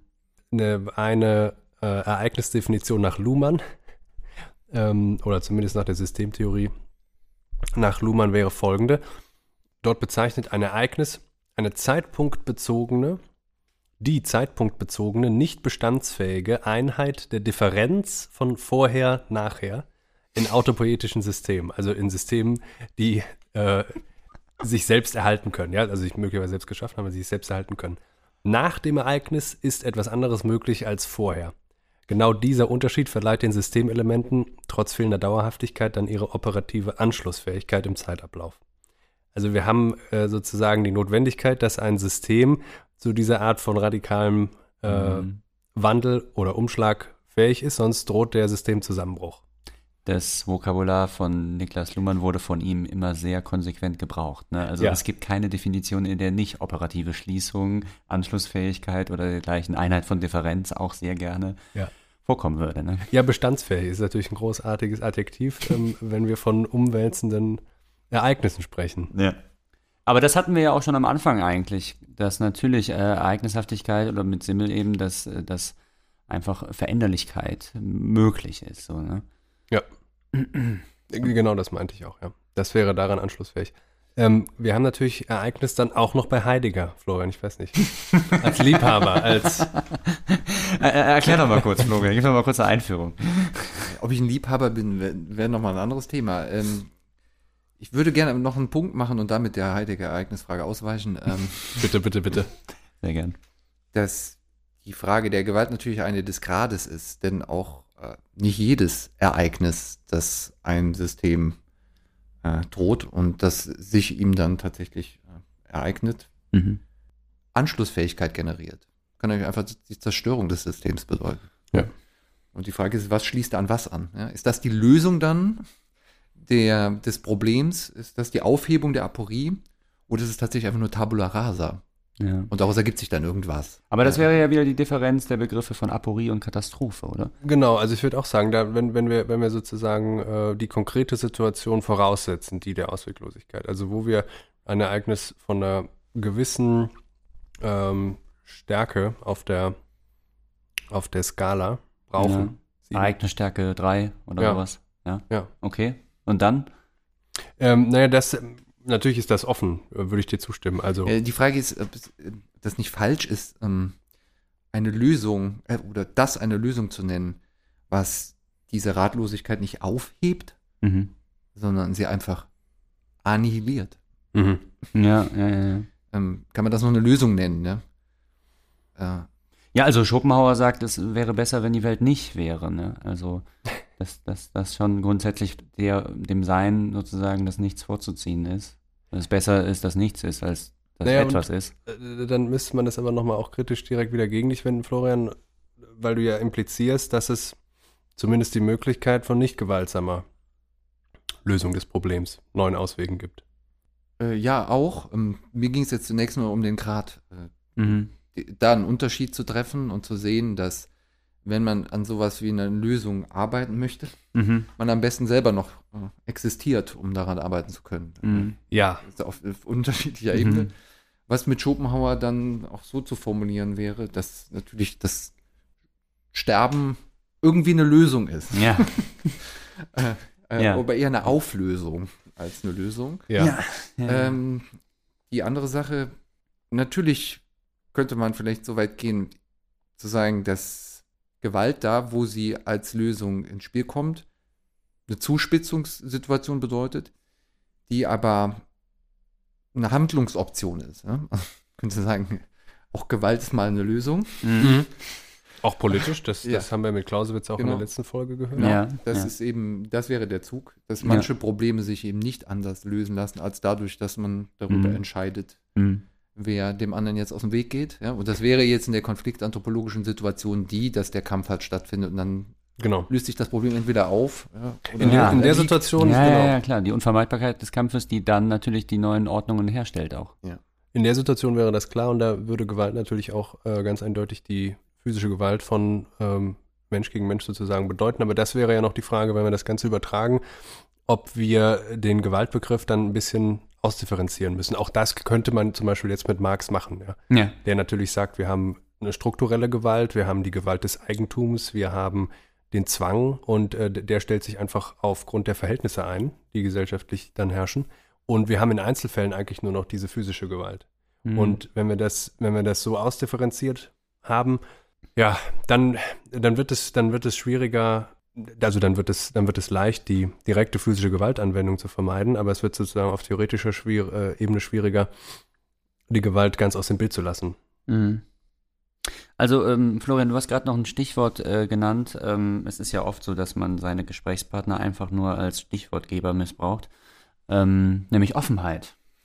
Und äh, dazu ähm, vielleicht jetzt hier zum Schluss nochmal Adorno, der ähm, in den, der negativen Dialektik und der da dem letzten Kapitel, den Meditationen zur Metaphysik, Schopenhauer eins auswischt. Nämlich genau mit dieser Idee Schopenhauers, die ich eben am Anfang vorgelesen hatte dass äh, das Dasein vollkommen nichtig ist und es deswegen äh, es gelte es zu verneinen oder dass das die einzige Auswegsmöglichkeit ist. Ähm, und da schreibt er, da bezieht er sich jetzt erstmal auf diese Idee Strindbergs, also die Hölle ist nicht das, was uns bevorstünde, sondern das ist dieses Leben hier, also das findet gerade statt, die Hölle, ja. Wir sind mittendrin. Auch, äh, denke ich, doch äh, am Eingang der Moderne eigentlich genau das Bild, was wir versuchen heute aufzuzeichnen. ähm, und Adorno schreibt in der negativen Dialektik, die Welt ist schlimmer als die Hölle und besser. Und ich werde euch jetzt erklären, warum oder er euch. Ich lese das mal gerade vor. Schopenhauer denkt fehl, weil er das Gesetz, welches die Immanenz in ihrem eigenen Bann erhält, unvermittelt zu jenem Wesenhaften erklärt, das von der Immanenz versperrt ist und anders als transzendent gar nicht vorgestellt werden könnte. Also, um das zu paraphrasieren, äh, Schopenhauer bringt im Grunde den Weltlauf als ein Ganzes, vergegenständlicht ihn und macht ihn damit äh, zu einem möglichen Objekt eines Urteils. Mhm. Er ist falsch, er ist vergeblich, er ist aussichtslos. Der Weltlauf, also die Immanenz, kann aber gar nicht gerinnen zu einem Objekt, das ich so oder so beurteilen könne, weil er, wenn überhaupt, nur äh, als transzendente Größe ansprechbar und adressierbar ist. Also da liegt schon so ein erkenntnistheoretisches Problem einfach, ja. Mhm.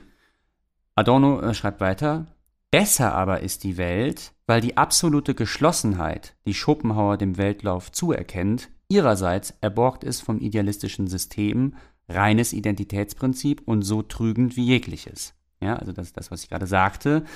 Äh, es ist nicht geschlossen, der Weltlauf, sondern er ist offen. Das gehört konstitutiv zu seinem Wesen. Mhm. Und man würde ihn verklären, wenn man etwas anderes behauptete. Der verstörte und beschädigte Weltlauf, schreibt nun Adorno weiter, ist wie bei Kafka inkommensurabel auch dem Sinn seiner reinen Sinnlosigkeit und Blindheit, nicht stringent zu konstruieren nach deren Prinzip. Er widerstreitet dem Versuch verzweifelten Bewusstseins, Verzweiflung als Absolutes zu setzen. Nicht absolut geschlossen ist der Weltlauf, auch nicht die absolute Verzweiflung. Diese ist vielmehr seine Geschlossenheit. Also, die Beschissenheit der Dinge hat einen ganz bestimmten Charakter. Ne? Also äh, ist auch viel spezifischer zu nehmen, als es bei Schopenhauer getan wird. wo einfach so drüber gewischt wird. Ja. Und äh, es ist aber eigentlich gerade, dass das System eine Öffnung hat und sich fortsetzt und auch immer wieder anders sein könnte, treibt einen zur Verzweiflung. Und nicht, dass es geschlossen ist und man deswegen daran verzweifeln würde. Mhm. Ja? Also hier kommt nochmal sozusagen eine eigenartige Dialektik rein von Auswegslosigkeit und Ausweg. Ne? Also dass nämlich gerade auch, dass, dass die Auswege dann auch wieder eine Art von Auswegslosigkeit sind. Also, das Problem bestünde dann darin, wenn ich das richtig verstehe, dass die schiere Übermacht an Auswegen Ja. mich in die Auswe Ausweglosigkeit äh, bringt, dass ich nicht mehr weiß, welchen Ausweg ich präferieren soll. Ja, oder auf jeden Fall, dass es einerseits eben von Vorteil und andererseits von Nachteil ist. Also dass eben, das ist das Bessere, es ist besser als die Hölle, weil es ist nicht komplett vergeblich und zugleich, äh, das, der Nachteil davon ist das, was du gesagt hast, dass es mich trotzdem zur Verzweiflung treibt. Ja, und sicherlich dann, wenn wir es wieder in die Situation hinein projizieren, ich im Dickicht stehe und den Wald vor lauter Bäumen nicht mehr sehe. Ja, Mhm. Ja, ja, genau. Und eben genau, also das äh, völlige Sinnlosigkeit, äh, wenn man die dann erfassen oder damit das etikettieren wollte, das Ganze, dass die dann auch wieder äh, irgendwas objektiviert, was so sich gar nicht objektivieren lässt. Ne?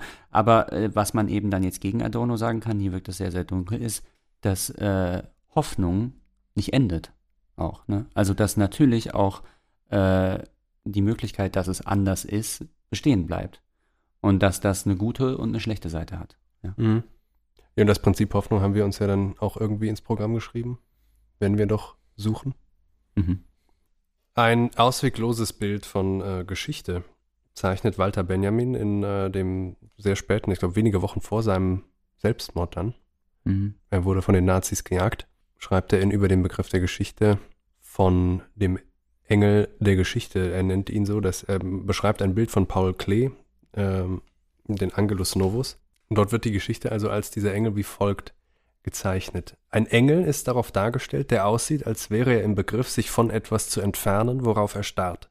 Seine Augen sind aufgerissen, sein Mund steht offen und seine Flügel sind ausgespannt. Der Engel der Geschichte muss so aussehen. Er hat das Antlitz der Vergangenheit zugewendet. Wo eine Kette von Begebenheiten vor uns erscheint, da sieht er eine einzige Katastrophe, die unablässig Trümmer auf Trümmer häuft und sie ihm vor die Füße schleudert.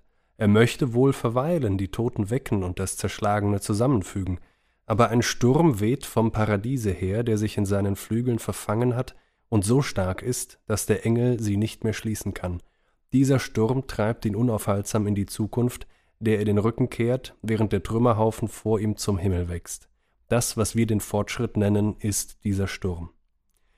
Warum ist das ausweglos? Also es ist natürlich ähm, wieder so ein geschichtsphilosophisches Bild, äh, was sich der Technik, die Adorno da, glaube ich, eben so ein bisschen umschrieben hat, bedient. Es lässt also nicht einfach äh, alles, was geschieht, in die Einzelheiten ähm, der Ereignisse zerfallen, sondern zeichnet ein Bild der Kontinuität. Das heißt, die Geschichte geht immer weiter. Das ist aber hier eben gerade keine gute Nachricht, weil Ja. ähm, An anderer Stelle sagt Benjamin selbst- ja, dass dieses, dass es immer so weitergeht, gerade die Katastrophe sei. Ne? ja, Ja. das steckt ja hier auch drin. ja, das steckt da drin, ja. Hier ist die Geschichte natürlich selbst zum Akteur gemacht, die äh, nicht mehr handeln kann. Mhm. Es ist ja irgendwie auch komisch. Fast ist es ja irgendwie so ein, so ein postmoderner Kommentar darauf, äh, dass Geschichtsschreibung letzten Endes nichts, nichts bewirken kann. Also hier, hier, hier sind wir ja eigentlich völlig im Fatalismus angelangt, oder? Ja, es wirkt sehr vergeblich und aussichtslos, äh, in der Tat. Also der Engel scheint ja nichts dagegen tun zu können. Ja. Also er hat nicht in der Macht, dass sich dieser Trümmerhaufen da irgendwie weiter aufhäuft. Äh, Naja, und natürlich haben wir dann so eine sehr von Moral durchtränkte Sicht auf die Geschichte und damit lässt sich dann ein Bild der wirklichen Ausweglosigkeit zeichnen. Aber von Moral, überzeugt das du nicht. Ne? erläutern. Man könnte ja auch einfach sagen, wenn man sich in die Situation dieses Bildes versetzt, und das ist ja das Bild, das der Engel den Betrachter betrachtet. Mhm. Mhm. Wir also sozusagen die Speerspitze des Fortschritts sind. Mhm. Und indem wir versuchen, auf ihn zuzugehen, Mhm. ihn zu erreichen, aus unserem eigenen Rücken, mit der Vertreibung aus dem Paradies, angetrieben, der Engel immer weiter vor uns weg. Mhm. So wie der Regenbogen, Ja. den man gerne mal. Und so scheint dann die Unerreichbarkeit auch äh, dieser Versöhnung mit dem Engel gleichzeitig die Verzweiflung zu sein. Und Mhm. würde man diesem Engel nicht hinterherlaufen? Sondern im. Kreis gehen, oder was, Florian? Nein, sondern ihn einfach vielleicht ausblenden, würde man sich ganz normal fortbewegen. So aber wird es zu einem Aufhäufen von Trümmern und Du hast natürlich recht, dass die Idee des Fortschritts äh, enorme ähm, Belastung mit sich bringt und auch Erwartungsdruck und all das. Ne? Willst du das damit sagen? im gewissen Sinne ist, sieht man selber ja nicht die Trümmer, die man hinterlässt. Ja. ja, ja, Nur der Engel. Ja, ja, da, aber das beißt sich natürlich dann irgendwann in den Arsch. Ne? Ja. Befinden wir uns nicht auch in genau der Situation Ja, gerade. Ja, Also Dass ignorieren können wir es wohl auch nicht, wird, denke ja. ich. Aber ähm, ja, dass man sozusagen sich blind stellt dafür, meinst du, Florian? Nee, oder? das war jetzt nicht die zynische äh, Option. da sind wir beim Zynismus. Oder jetzt eher der, so. äh, die, die Frage ist die, man, was aus der einen Perspektive wie Fatalismus erscheint, auf der anderen einfach die, das Unvermeidliche, Mhm. vielleicht ausweglose, aber unvermeidliche und immer schon praktizierte Coping mit all dem, das was Coping. passiert. Mhm. Mhm. Mhm. Ja. Das heißt, Der Gang der Welt.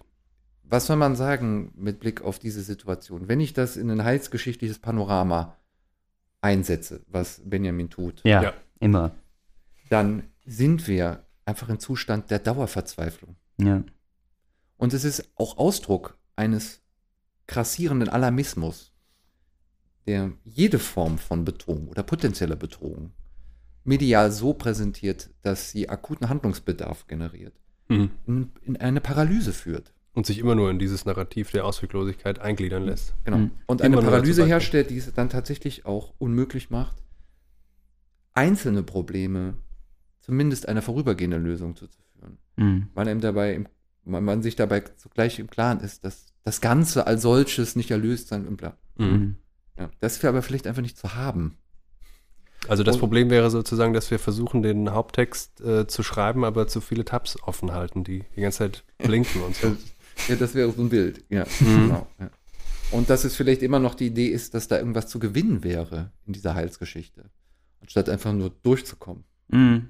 Ja, da wären wir ja wieder bei Schopenhauer, der ja auch sagt, dass auch eigentlich äh, man vom Leben jetzt nicht so viel erwarten solle und auch schon gar nicht irgendwie es auf sowas absehen solle wie Glück oder so, sondern dass eigentlich äh, so ein Ziel sein kann, dass man gut durchkommt, also gut durchgekommen sein, zitiert er in den Aphorismen zur Lebenswelt. Das, das, darum geht es eigentlich, ne? Und nicht um mehr oder weniger. Lässt sich das aber wirklich auf die politischen Fragen so eins zu eins übertragen oder ist das nicht ein privatistisches Prinzip? Also Ja. ich meine das jetzt gar nicht im Sinne von engagiert sein oder aktivistisch sein oder so, aber ist das tatsächlich auf dem äh, kollektiven Status bezogen ein, ein kluger Ansatz für Problemlösung? Ja, gerade da wäre eben die Auseinandersetzung zu suchen. Klar ist, dass diese Herangehensweise nicht sofort privatistisch gewendet werden muss, sondern darin drückt sich in diesem Bild ja auch so die, Un, also die Unvermeidbarkeit von Handlung, auch von politischer Handlung aus. Die Frage ist, in welchem Rahmen dieses Handeln sich selber deutet. Mhm. Und wenn ich alles quasi über das Knie der Heilsgeschichte breche, dann bewege ich mich sowieso von vornherein in, in einer Form von Fanatismus. Mhm. Mhm. Im Positiven oder im Negativen. Ja? Wer Ja. kann das unterscheiden? Mhm. Mhm. Ja, Äh, außer die sich dazu berufen fühlt. Ne? Äh, ja, eben. Ja, Um, die es ja auch noch gibt. äh, ja, genau. Und das heißt aber umgekehrt nicht, dass die Antwort jetzt einfach nur Pragmatismus ist. Ja? Mhm. Quasi auf äh, kurze Sicht fliegen. Mhm. Aber dass man eben in diesem Spannungsverhältnis möglicher Metaperspektiven und sozusagen der anstehenden konkreten Problematik versucht so zu handeln, dass die Probleme sich nicht überschlagen und dass man zumindest noch so weit der Auslosig, äh, Ausweglosigkeit herbleibt, Mhm. äh, dass es vielleicht immer noch möglich sein könnte, vielleicht einen Schritt zurückzugehen. Also dann würdest du sagen, dass diese Verzweiflung im Grunde selbst verschuldet ist, weil man eigentlich immer noch äh, in einem Narrativ sich bewegt und endlich nicht, also es nicht schafft, da endlich mal auszutreten aus diesem Narrativ und dass das Narrativ eigentlich erst so unglücklich macht. Also zweifellos scheint ja bei Benjamin auch äh, einfach eine gewisse äh, Erzählstruktur Mhm. äh, diese Geschichte in dieser Weise äh, oder Geschichtlichkeit in dieser Weise aufspannen zu können überhaupt. So könnten wir Benjamin ja sogar auch retten und sagen, er will eben uns nur genau die Ja, letztlich verheerende Konsequenz dieses dieses konkreten. Narrativs, Ja. nämlich des Fortschritts liefern. Ja, ja, ja, genau. Dass man sich davon lossagt und dass man dann in der Postmoderne ankommt oder dergleichen? Oder was meinst du, ben, äh, Benjamin, sag ich schon. Florian. Ich würde eher dazu tendieren zu sagen, ja, das Leben ist auswegslos. So what? Ja, okay. Und es ist gerade kein Ausweg, es nochmal einen heilsgeschichtlichen Plan irgendwie es ist der Versuch, einen Ausweg herzustellen. Aber kann man denn ohne Narration leben? Also könntest du sozusagen kompletten Verzicht dann leisten? Nein, das will ich damit auch nicht sagen. Okay, ja, mhm. Ich weiß nur nicht, ob ich jetzt gerade die Benja- Benjaminsche einkaufen würde. Ja. Ja, die Ja, heiligerianische. Aber wie, eben genau, wie, wie war das bei Heidegger? Der, der Tod ist die einzige Wahrheit oder so? Ich wollte mich die ganze Zeit sozusagen. Und ist das nicht auf- wieder privatistisch, ja? Also, äh, Nur noch ein nicht- Gott kann uns. Ja, genau. Ne? Wolltest du das nicht die ganze Zeit zeigen? so, genau. Damit sollten wir auch gleich enden, finde ich. Ja. Ähm, Nächste Folge. Wer ist Gott? ja, wel, oder welche Götter äh, sind möglich? Ne? Das ist ja auch eine nietzscheanische Frage. Also, Ja. Das weiß Heidegger Es natürlich, erst aber ein Gott ist gekommen, es sind noch so viele Götter möglich. da ne? ist die Konstatation, äh, die, die Konstatierung ganz genau. Es sind Ja. noch so viele neue Götter möglich. ja, genau. Ja. Aber ganz kurz zu deinem Punkt noch, Florian. Also, das Leben ist ausweglos. Da meldet sich in mir natürlich wieder der Ruf, ähm, dass das irgendwie ein zu eng gesetzter Rahmen ist. Wir haben ja dann als Spezies mindestens doch Aufgaben, die immer wieder darauf abzielen, dass das ad infinitum so weitergehen soll. Ne?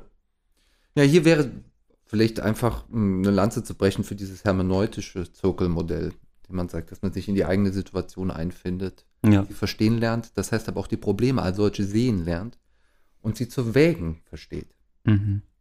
wo es wirklich an der Zeit ist, aktiv zu werden, wo nicht und wo man tatsächliche Ausweglosigkeiten als solche auch akzeptieren muss, ohne sich davon zusätzlich zu irritieren, dass man noch eine Lösung erwartet. Mhm. Und so kann sozusagen Ausweglosigkeit auch darin bestehen, dass sie ein Aufschub äh, der finalen Konfrontation ist. Aber Im besten Falle ist es ein temporäres Stillstehen, ja. ein Sammeln.